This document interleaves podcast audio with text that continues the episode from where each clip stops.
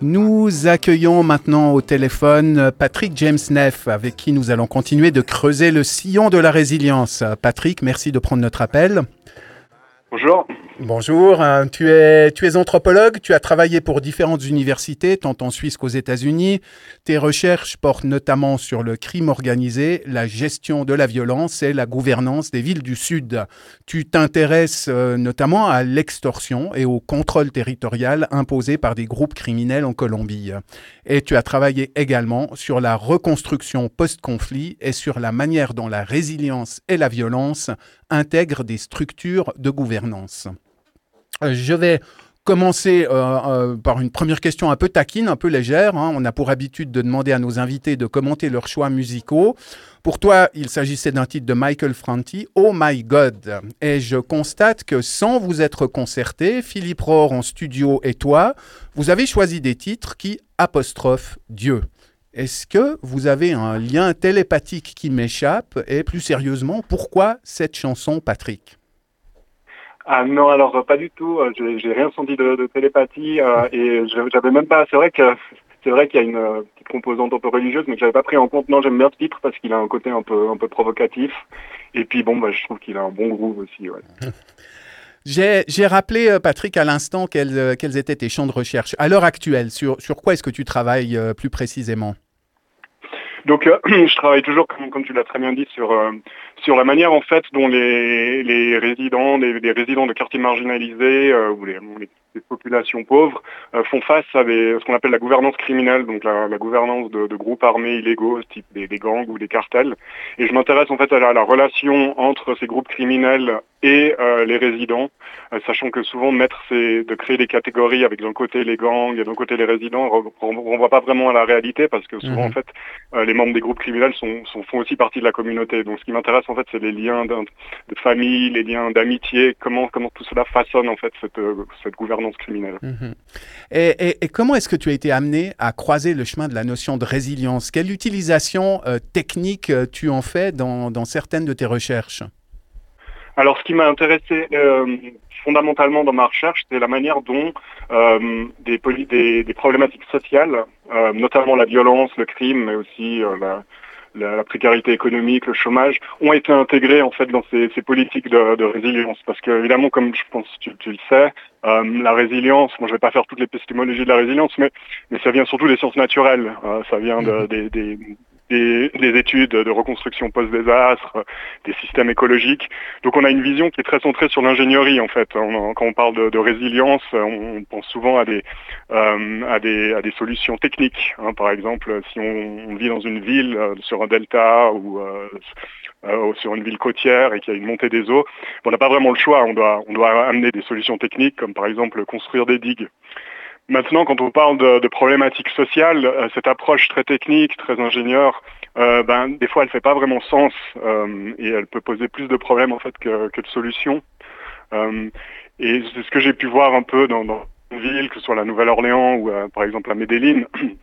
on, peut, on va par exemple, je te donne un ou deux exemples, on va construire un, centre sportif très très moderne dans un, dans un quartier marginalisé de la ville et puis euh, après l'inauguration, on va voir que, bah, que personne n'y va en fait. Pourquoi? Parce qu'on n'a pas pris en compte le, contexte social, on n'a pas pris en compte qu'en fait l'endroit où le centre a été construit, bah, il est contrôlé par un gang, que les personnes euh, sont, sont en fait euh, restreintes dans leur mobilité parce que c'est trop dangereux pour eux de s'y rendre et en fait voilà, quoi, le, le, le, centre reste désert et inefficace parce qu'on n'a pas pris justement en compte la, la dimension sociale. Euh, de la même manière, on va peut-être, euh, ça, ça se fait beaucoup en Amérique centrale, on va pour construire l'extorsion, on va euh, créer des plateformes digitales pour éviter le transfert d'argent main à main et des groupes criminels vont reprendre ces plateformes digitales pour, pour mettre en pied un système d'extorsion digitale, par exemple. Voilà, des exemples parmi d'autres. Et il y a aussi un autre, quelque chose que j'ai trouvé très intéressant, c'est la manière en fait dont dont ce concept de résilience, il est perçu par ces populations euh, qui ont de temps en temps, de plus en à, souvent résister en fait à, cette résilience, si je peux dire, parce qu'ils ne s'approprient pas ce contexte, parce qu'évidemment, euh, s'adapter à une catastrophe naturelle, à un tsunami, c'est une chose, on n'a peut-être pas vraiment le choix, mais s'adapter à la violence, évidemment, ça, pose des questions et les, ces communautés sont pas forcément en accord avec, euh, avec cette idée. Mmh Tu, tu parlais de, de la Nouvelle-Orléans et euh, le, cas de cette ville après euh, Katrina a aussi été abordé par Naomi Klein dans son livre La stratégie du choc, où elle montre combien le capitalisme adore les situations catastrophiques euh, parce que ça permet de profiter de l'état de sidération des populations pour faire passer des réformes néolibérales. Dans, dans quelle mesure justement, quand on parle d'une ville ou d'une communauté, les appels à la résilience servent parfois à masquer un agenda euh, beaucoup moins, beaucoup moins boy scout, un agenda qui aspire en gros à moins d'État et à permettre au secteur privé de se disputer les bons morceaux des biens publics? Oui, tout à fait. Donc Naomi Klein, elle parle du, capitalisme, du du, désastre, un désastre capitalisme. Euh, et puis ça renvoie aussi à cette idée de, même si elle, elle n'utilise pas le concept de résilience, je pense que la Nouvelle-Orléans, c'est un très bon exemple de, ce que les critiques euh, appellent un peu la, résilience néolibérale. Hein, pour le dire très simplement, ça veut dire que bah, si les pauvres sont résilients, bah, ils peuvent se débrouiller tout seuls et puis l'État n'a pas vraiment besoin de s'investir. Euh, et ça, c'est bah, une critique qui est un peu qui, est un peu extrême, mais je pense qu'à la Nouvelle-Orléans, elle a été euh, la manière dont euh, les politiques de reconstruction ont été mises en place et aussi ce concept de résilience a été utilisé, a mené à beaucoup de contestations, au sein, surtout au sein des communautés afro-américaines qui ont qui ont vraiment très mal vécu justement la reconstruction de la Nouvelle-Orléans. Et puis je pense aussi ça, ça montre aussi l'ambiguïté entre ce côté naturel et puis social, parce qu'en fait, euh, l'ouragan Katrina, et puis on, on parle de, de, de catastrophe naturelle, mais en fait, ce qui a posé énormément de problèmes dans la Nouvelle-Orléans, ce qui s'est passé après. Hein, je veux dire, c'est la, toute mm. la reconstruction de la ville, la manière dont on a, on a reconstruit d'abord bah, les quartiers touristiques ou les quartiers riches, et puis qu'on n'a on a pas reconstruit les quartiers, par exemple, afro-américains, ou encore pire, on les, on les a construits avec une volonté de gentrification. Et il y a encore énormément de personnes qui n'ont pas pu revenir à la Nouvelle-Orléans maintenant, plus de dix ans après. quoi. Et ça, ça a été très très critiqué. Et, et justement, c'est entré un peu dans ces discours sur, euh, de résilience et euh, c'est clair que maintenant, si, si, tu vas à la Nouvelle-Orléans et puis que tu parles à des ONG ou bien à des, à des, des, des communautés de résilience, tu vas souvent avoir justement cette, cette, cette résistance hein, euh, à laquelle je faisais allusion. Après ça, ça le, la résilience, c'est un concept qui est très c'est un concept un peu parapluie, hein, comme la durabilité, donc il fait dire beaucoup de choses. Voilà. Et, et, je pense que il faut, enfin, il est aussi utilisé de manière, euh, enfin, il y a des discours qui sont quand même aussi beaucoup plus positifs, où on va dire justement la résilience permet d'adresser un peu cette complexité. Hein, là, je pense à la gouvernance des villes, en disant bon ben maintenant, on peut pas juste, c'est cette idée de casser les silos, par exemple, hein, de dire on peut pas juste avoir euh, des gens qui travaillent dans leur coin, dans le département de la mobilité, le département de l'énergie ou le département de l'eau. Il faut en fait créer des ponts, il faut collaborer. Euh, pour reprendre un peu le, les mots de, de ces praticiens de la résilience, il faut être holistique et intégratif. Donc ça, c'est souvent des, beaux discours et tout, mais à mettre en pratique, c'est assez compliqué, surtout quand on parle de, résilience sociale, parce qu'en fait, cette complexité, de temps en temps, on a tendance à la mettre de côté. Surtout quand on parle de violence, on a tendance à mettre un peu de côté euh, tout ce qui a mené à cette violence euh, euh, tout le contexte historique, hein, si je prends la Nouvelle-Orléans, bah, tout, tout, ce contexte de ségrégation, de racisme qu'on ne veut pas vraiment adresser et qu'on pense justement pouvoir résoudre par des solutions simples ou des solutions techniques.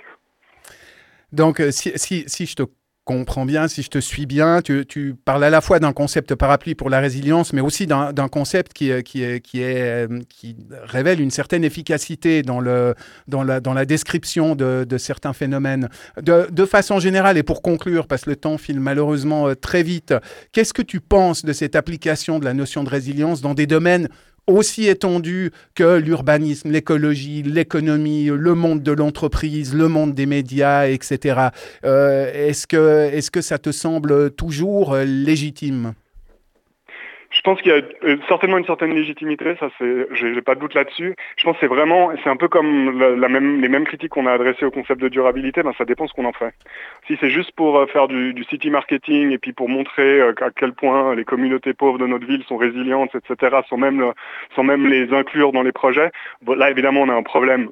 Maintenant, je pense que c'est un concept qui peut aussi amener des potentialités, des promesses, qui peut justement amener à une certaine innovation en termes de gouvernance mais je pense que tout, tout doit être pris au cas par cas. Hein. Et puis c'est aussi pour ça, des fois, je me méfie un peu de ces critiques très généralistes. Euh, je pense que vraiment, euh, la résilience comme elle est pensée à Kuala Lumpur, à New York ou à Bogota, elle n'est pas du tout la même. Donc c'est difficile de se dire, ah, la résilience, ça sert à rien, ou la résilience, ça va résoudre tous nos problèmes. Je pense que c'est vraiment euh, un, une problématique à penser au cas par cas et surtout à, à, réfléchir et à étudier au cas par cas. Et ça, je pense que des fois, on a, on a un peu tendance à l'oublier. quoi. Mmh. Merci, merci Patrick. Euh, pour, le, pour les auditeurs euh, amateurs de, complexité, justement, euh, je signale que plusieurs articles signés de ta main sont disponibles sur, sur Internet qui, qui abordent notamment cette, cette question de, de la résilience. Merci d'avoir d'avoir pris notre appel.